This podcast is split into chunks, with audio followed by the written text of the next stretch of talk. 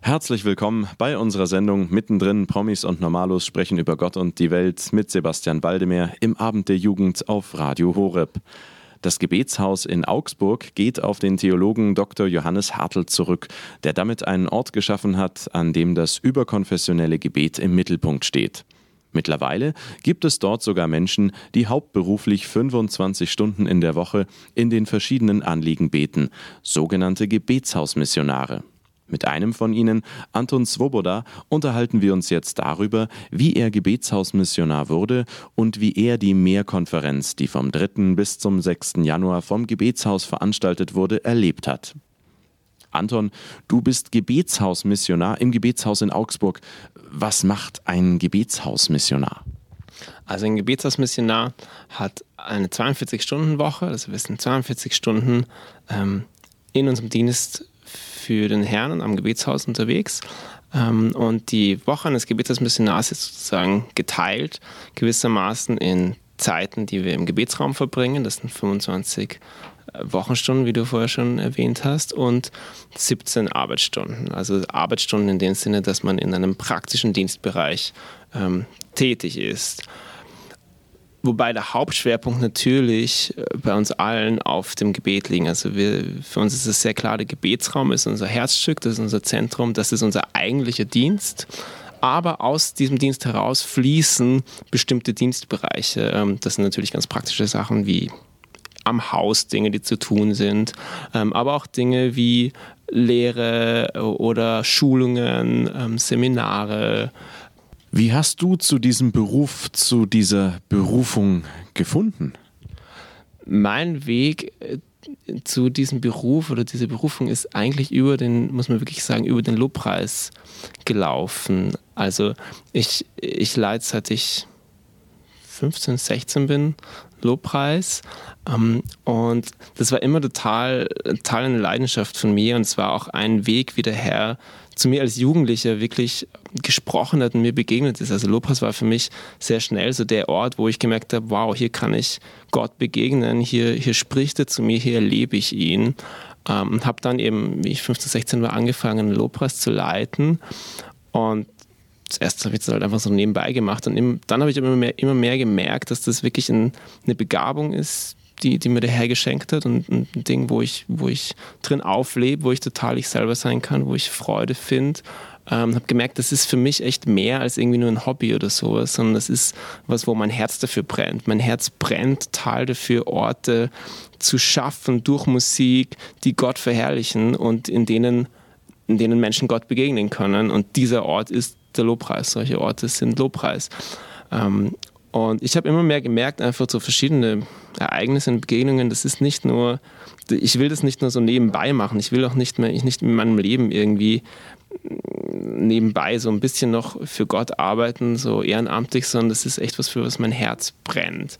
Ähm, und was, was ich, wo ich eigentlich den Großteil meiner Zeit äh, hinein investieren will. Und diese, diese Leidenschaft für Lobpreis hat damals diese ist sozusagen zusammengekommen mit dieser Grundsehnsucht, ich will in meinem Leben überhaupt was, was machen, was, was von Bedeutung ist und was, was mit Gott zu tun hat und was, was ganz irgendwie mit dem Dienst am Herrn zu tun hat. Und diese, okay, ich, ich, ich mache Lobpreis, ich bin Musiker, das, das, das macht mich lebendig, das macht mir Freude und ich will für, ich will in meinem Leben nicht, nicht nur nebenbei irgendwas für Gott machen, sondern echt vollzeitlich was für den Herrn machen diese Sehnsucht sozusagen hat dann, das war, wann habe ich das Gebetshaus kennengelernt?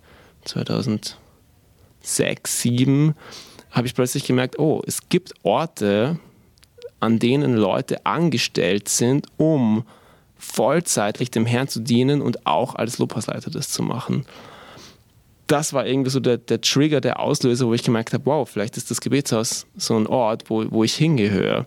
Dann kam noch dazu, dass ich, dass ich Theologie studiert habe und da einen Abschluss dann gemacht habe und das Gebetshaus ja auch ein Ort ist, wo Lehre und Theologie eine Rolle spielt. Und plötzlich sind das so, ist es so wie Puzzlesteine äh, zusammengekommen. Und ich habe gemerkt, okay, das kann ich, das bin ich, das kann ich, das bin ich, da habe ich noch eine Sehnsucht. Und das alles kam zusammen und plötzlich war, okay, das Gebetshaus das also da passe ich rein.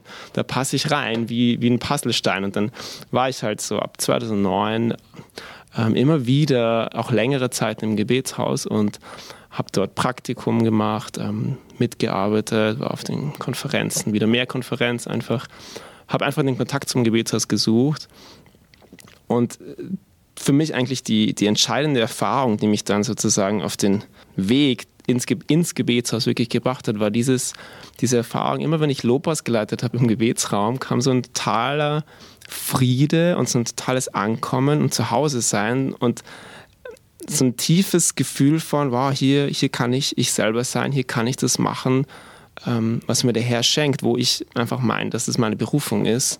Ähm, und dieser tiefe Friede und dieses Ankommen und dieses Gefühl von nach Hause kommen eigentlich, diesen Ort zu finden, das war das, was mich dann eigentlich dazu gebracht hat zu sagen, okay, das war dann 2011, dass ich zu meiner Frau gesagt habe, also ich glaube, wir müssen dann mal umziehen. Und sie hat dann eigentlich total nett reagiert, weil sie hat dann gemeint, ah ja, okay, das hat sie sich eh schon irgendwie gedacht. Und also sie hat schon so ein bisschen damit gerechnet, dass das irgendwann kommt. Und das war total schön. Dann seid ihr von wo nach Augsburg gezogen? Also wir sind eigentlich aus Wien beide, meine Frau und ich. Wir sind in Wien geboren und aufgewachsen, haben uns dort kennengelernt, sind dort zusammengekommen. Eigentlich über, wir haben uns eigentlich in der Pfarre kennengelernt und sind dann gemeinsam in der Jugendarbeit der Kreis Matschen Nahrung aufgewachsen, wo ja auch das Gebetshaus Wurzeln hat. Was ist für dich das Außergewöhnliche am Gebet? Gibt es da ein zentrales Gefühl, das dich immer wieder aufs Neue begeistert? Ich, ich wäre vorsichtig damit, das auf ein Gefühl zu reduzieren, weil worum es für mich im, in, im Gebet geht, ist nicht so sehr ein Gefühl, weil Gefühle, die kommen und gehen. Also es ist nicht so, dass man als Gebetshausmissionar in den Gebetsraum geht und jeden Tag ständig in Ekstase ist und ähm, einen emotionalen ein emotionales Hoch nach dem anderen hat. Also es ist klar, Gefühle sind gut und kommen und gehen und sie schenkt uns der Herr, um uns zu bestärken. Aber für mich das Zentrale am Gebet ist eigentlich wirklich diese Begegnung mit dem Herrn, die Gegenwart Gottes zu erleben, zu erfahren. Und das kann sich manchmal in Gefühlen ausdrücken und manchmal anders.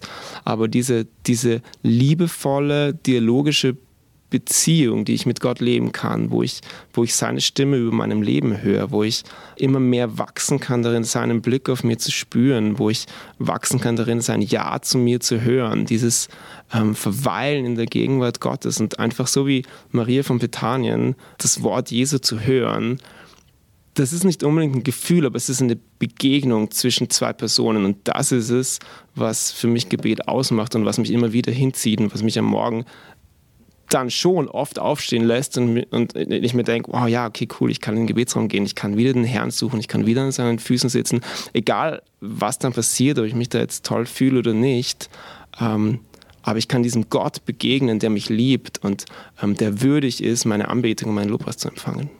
Wie kann man Menschen, die sich da vielleicht schwer tun und sagen, naja, höre ich da irgendeine Stimme, sehe ich da irgendetwas helfen, dass sie vielleicht einen erleichterten Einstieg zum Gebet bekommen?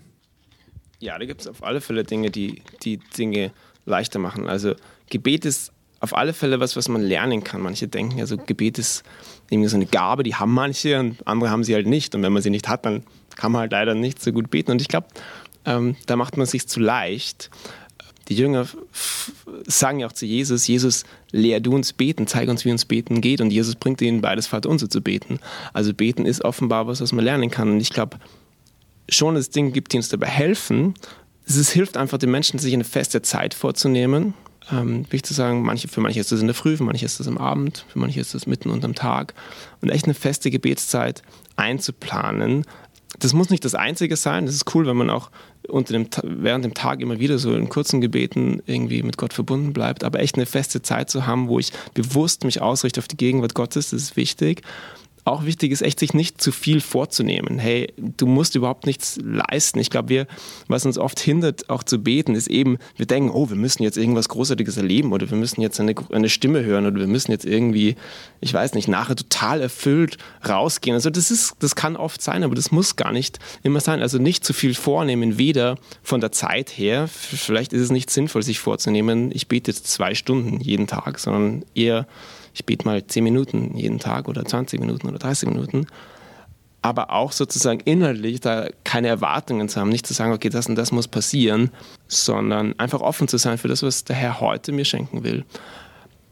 Und der dritte Punkt, würde ich sagen, ist gleichzeitig, einerseits mit dieser Erwartungslosigkeit reinzugehen und offen zu sein für das, was kommt, aber schon auch eine, sich eine Struktur zurechtlegen. Oft, was uns auch hindert, ist, wir gehen in unsere Gebetszeit, wir versuchen zu beten und schauen einfach, was passiert. Und wir Menschen sind so gemacht, dass es uns meistens hilft, wenn wir eine Struktur haben. Denken wir an die, an die, an die Messen, an die katholische Eucharistiefeier. Die ist total strukturiert weil es den Menschen hilft, einfach Gott zu begegnen. Weil wenn man, wenn man sich nicht jeden Tag neu überlegen muss, was mache ich heute in meiner Gebetszeit, dann ist es einfacher. Und dann die Freiheit zu haben, aus dem auch mal auszubrechen oder was anderes zu machen, das ist super. Aber echt einen Plan zu haben und zu wissen, okay, Gebetszeit heißt für mich, momentan mache ich das und das. Ähm, das ist gut und das mache ich auch und das machen, weiß ich, auch viele ähm, Kollegen, Gebetsmissionare bei uns. Wir wir gehen nicht in den Gebetsraum und schauen, was passiert, sondern wir haben Strukturen, wir haben Pläne, wir ähm, überlegen uns, was wir machen. Und dann brechen wir auch mal aus und machen was ganz anderes. Aber so eine Hilfe und so eine Stütze parat zu haben, ist ganz wichtig. Wie sieht so ein Ablauf dann exemplarisch aus? Also bei mir zum Beispiel, es ist ja so, wir Gebetsmissionare, wir haben unsere Zeit im Gebetsraum, die ist nochmal mehr oder weniger geteilt. Also wir haben immer Zeiten für uns sozusagen, wo wir persönlich beten, in persönlichen Anliegen, in Anliegen, die Partner von uns, also Unterstützer, Leute, die uns finanziell freisetzen, uns anvertrauen, beten, wo wir ja, wo wir sozusagen unsere Zeit freigestalten und die andere Hälfte sind oft gestaltete Gebetszeiten, wo wir Fürbitte machen, wo wir gemeinsam das Wort Gottes meditieren, wie auch immer. Und in diesen persönlichen Gebetszeiten, diese Zeit, die wir für uns selber sozusagen vor Gott verbringen können, äh, mache ich es meistens so, ich nehme erst Zeit zum Ankommen. Ich nehme erst Zeit, um im Hier und Jetzt zu sein. Ich nehme manchmal meinen Atem einfach wahr und versuche einfach hier zu sein. Das gelingt mir manchmal schneller und manchmal dauert es echt länger. Aber wichtig ist, diese Phase nicht zu überspringen, wirklich sich Zeit zu nehmen, anzukommen. Manchmal lese ich auch einen Psalm dafür, um einfach schneller auf das schauen zu können, wer Gott ist und wie Gott ist.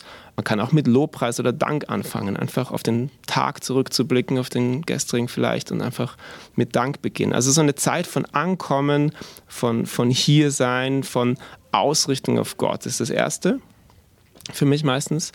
Ähm, dann gehe ich in eine Zeit, wo ich das Wort Gottes meditiere. Das heißt, ich lese zum Beispiel einen Psalm oder einen Text aus dem Evangelium und schaue, welcher springt mich ein Vers an? Ist markiert Gott ein Vers? Ist irgendwas, was mich bewegt? Und wenn das ist, dann gehe ich mit diesem Vers sozusagen tiefer und ich wiederhole ihn immer wieder. Ich meditiere ihn, ich kaue ihn, ich komme mit Gott ins Gespräch drüber. Das ist eine Möglichkeit. Eine andere Möglichkeit wäre auch, sozusagen nicht auf einen Vers zu fokussieren, sondern eine größere Passage zu nehmen. Du kannst sagen, hey, ich lese jeden Tag zwei Kapitel Evangelium oder drei oder ich lese äh, aus dem Buch, aus dem Buch und aus dem Buch ein Kapitel. Also ich nehme ein gewisses Pensum vor und das lese ich und ich beschäftige mich einfach mit dem Wort Gottes und, und schaue mit dem Wort Gottes darauf, wer Gott ist, wie Gott ist, wie er die Welt sieht, wie er mich sieht, was er über die Schöpfung denkt, was er, genau, ich lerne Gott kennen durch das Wort Gottes. Das ist sozusagen der zweite Teil bei mir meistens. Der dritte Teil ist, dass ich einfach frei bete. Das ist manchmal fokussiert auf einen Dialog mit dem Heiligen Geist. Das mache ich total gern. Ich weiß nicht, das ist für viele wahrscheinlich neu, aber der, der Heilige Geist, wir haben den ja empfangen in unserer Taufe und er wohnt in uns. Wir, der lebt in uns und durch ihn ist Christus in uns gegenwärtig. Und ich kann so mit Gott, der in mir gegenwärtig ist, ich kann mit dem in mir Dialog führen. Und ich kann mit dem Heiligen Geist reden und ich lade ihn ein. Heiliger Geist, danke, dass du da bist. Nimm mehr Raum in mir, regier in mir, leit mich bei dem, was ich tue heute oder wie auch immer. Ich versuche mit ihm ins Gespräch zu kommen.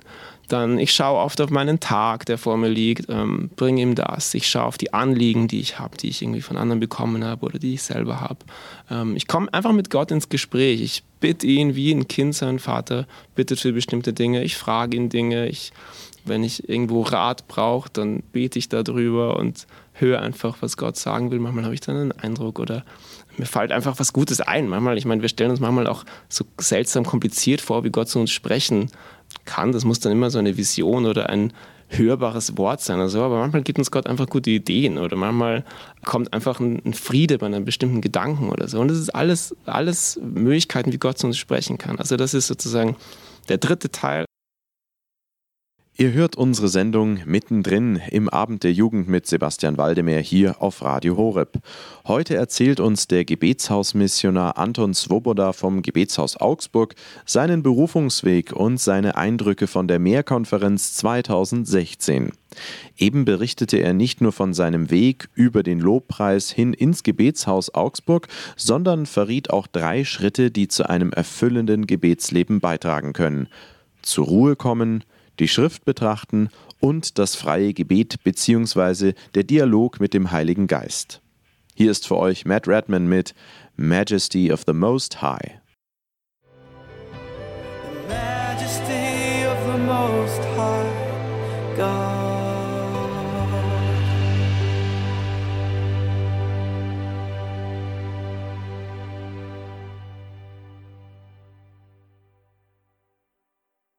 Das war Matt Redman mit Majesty of the Most High. Ihr hört unsere Sendung mittendrin im Abend der Jugend mit Sebastian Waldemar hier auf Radio Horeb. Heute erzählt uns der Gebetshausmissionar Anton Svoboda vom Gebetshaus in Augsburg seinen Berufungsweg und schildert seine Eindrücke von der Mehrkonferenz 2016, die unter dem Motto Wahre Liebe stand. Eben berichtete er nicht nur von seinem Weg über den Lobpreis hin ins Gebetshaus Augsburg, sondern verriet auch drei Schritte, die zu einem erfüllenden Gebetsleben beitragen können. Also ankommen wäre der erste, zweite Beschäftigung mit dem Wort Gottes. Erst ich höre das Wort Gottes und im dritten Teil ich antworte darauf, indem ich mit ihm ins Gespräch komme über das, was mir wichtig ist. Jetzt lautet deine Berufsbezeichnung Gebetshaus Missionar. Wie läuft bei euch Mission ab? Das ist ein bisschen missverständlich, weil die meisten natürlich beim Missionar denken an ähm, den wilden ähm, Verkündiger des Wortes Gottes, der irgendwo im Busch sitzt und ähm, zu den Ureinwohnern spricht. Und so sind wir natürlich irgendwie nicht, sondern wir sitzen im Gebetsraum und beten. Aber die Theologie, die sozusagen dahinter steht, ist die, dass ähm, wir im Evangelium ja lesen, dass Jesus sagt, die Ernte ist groß, aber es gibt nur wenige Arbeiter. Also er stellt fest, es gibt viele Menschen, die mit die, die ins Reich Gottes geholt werden sollen, die das Wort Gottes verkündigt brauchen, die, die, die, bei denen es notwendig ist, dass man ihnen von ihm erzählt, dass man ihnen von Gott erzählt. Ähm, aber er sagt, er analysiert es und sagt, aha, aber es gibt nur ganz wenige Leute, die das machen. Und das Interessante ist, seine Reaktion darauf, seine Antwort darauf, weil er könnte jetzt sagen, okay, darum lass uns alle ganz fest anstrengen und jeder geht hinaus und soll das machen und wir müssen jetzt ganz einfach viel zusammenarbeiten und ganz viele Leute suchen und irgendwie tolle, neue, ich weiß nicht, wir müssen, also alle, man könnte ja alle möglichen Dinge machen, aber Jesus antwortet, darum bittet den Herrn der Ernte, Arbeiter zu senden. Das heißt, er fordert eigentlich angesichts dieser Situation, dass viele Menschen ähm, mit dem Evangelium erreicht werden sollen, dass viele Menschen von Gott hören sollen, er reagiert auf diese Situation nicht mit einem Aktionismus, sondern er fordert auf zum Gebet. Und daher kommt die Bezeichnung Gebetshausmissionar. Wir glauben einfach, dass die Missionsbewegung, die, die Verkündigung des Wortes Gottes einhergehen muss mit Gebet, mit Fürbitte.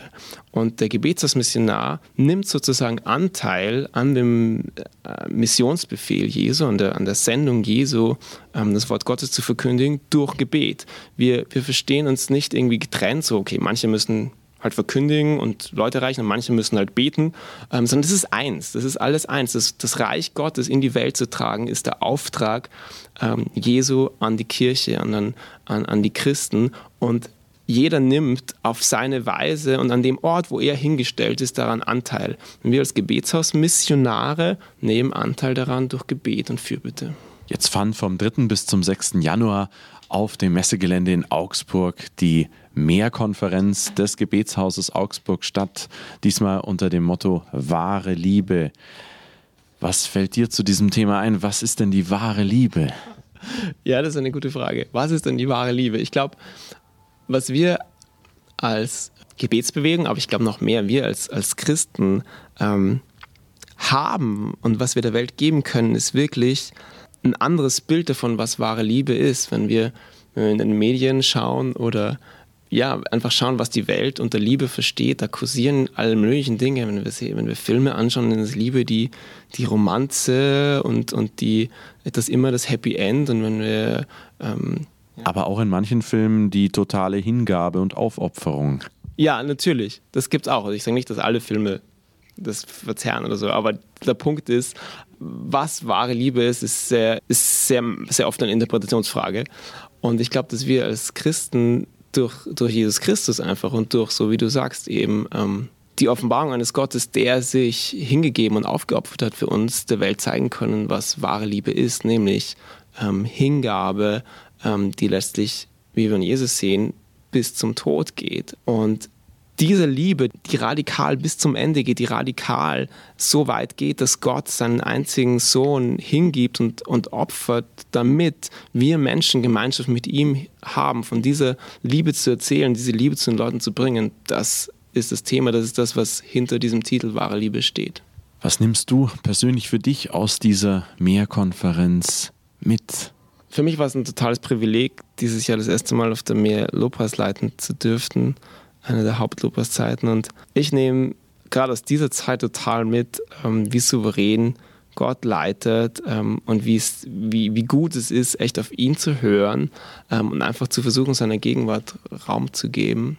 Dass das das Wichtigste ist, dass es nicht darum geht, ähm, irgendwie gute Musik zu machen oder irgendwie eine tolle Show abzuziehen, sondern das ist wirklich das, was zählt. Das ist auch was, was Heidi Baker, die, die hier Gastsprecherin war und jetzt auch Pete Craig betont haben. Das, worum es wirklich geht, ist die Gegenwart Gottes und dass wir der Raum geben, dass wir, einen, dass wir Orte schaffen, an denen Gegenwart Gottes erfahren und erlebt werden kann, an denen Gott das tun kann, was er tun will. Das ist mir wieder total bewusst und wichtig geworden. Ich hoffe und bete, dass wir als Gebetsbewegung und als Gebetshaus so ein Ort sein können. Gibt es ein Anliegen, etwas, das du speziell unseren jungen Zuhörern mit auf den Weg geben möchtest? Ich glaube, wenn, wenn du das hörst ähm, und irgendwie auf dem Weg mit Gott bist oder vielleicht auch noch irgendwie zweifelst oder skeptisch bist oder einfach so Up and Downs hast auch mit ihm, lass dich von sowas nicht unterkriegen ähm, und bleib dran. Es ist wirklich der Schlüssel zu, zu einer Beziehung zu Gott, die Leben schenkt, wo, wo du lebendig wirst, wo du aufleben kannst, ist wirklich Beständigkeit. Und damit meine ich nicht so eine krampfige, krampfiges, ich muss es jetzt, weil sonst hat mich Gott nicht lieb oder sonst mag er, sonst ist er beleidigt oder so, darum geht es überhaupt nicht, sondern es geht um eine Beständigkeit, die, die sagt, ja Herr, ich will dir begegnen und ich glaube, dass du mir begegnen willst und ich gehe mit dir und ich warte auf dein Timing. Ich ähm, ich gebe nicht sofort auf, sondern ich suche dich wirklich. So eine Suchen Gottes mit ganzem Herzen, das sich nicht unterkriegen lässt von, von Gefühlen, die kommen und gehen, so wie ich vorher gesagt habe, sondern die, das geprägt ist von Beständigkeit, ist, glaube ich, das, was uns echt in der jungen Generation oft fehlt, weil wir in so einer schnelllebigen Zeit sind und weil wir wenig Vorbilder, glaube ich, haben, wo wir lernen können, wie beständiges geistiges Leben aussieht. Ähm, deswegen echte Ermutigung, lass dich nicht unterkriegen, bleib dran, geh, steh einfach immer wieder auf, such Gott immer wieder und mach dir bewusst, er hat Gefallen an dir, er freut sich an dir. es geht überhaupt nicht darum, ob du jetzt immer alles richtig machst, sondern es geht darum, willst du ihn suchen, willst du ihm begegnen, sagst du Ja zu dem, was er für dich hat. Er steht schon da und wartet auf dich und hat Gefallen an dir, egal ob immer alles klappt oder nicht. In diesem Sinne also Stay Connected, bleibt in Verbindung. Das war unsere Sendung mittendrin. Promis und Normalos sprechen über Gott und die Welt mit Sebastian Waldemar am Abend der Jugend auf Radio Horeb. Unser Gast war Anton Svoboda, seines Zeichens Gebetshausmissionar im Gebetshaus in Augsburg. Er gab uns eine wunderbare Einführung in ein gelingendes Gebetsleben, hat uns Schritte genannt, wie wir Stück für Stück in ein gutes Gebetsleben hineinkommen und blickte mit uns gemeinsam auf die große Mehrkonferenz in der Augsburger Messehalle zurück, die unter dem Motto wahre Liebe stand. Wenn ihr euch diese Sendung erneut anhören möchtet, könnt ihr dies gerne tun auf unserer Homepage www.hore.org im Bereich Jugend unter Podcast.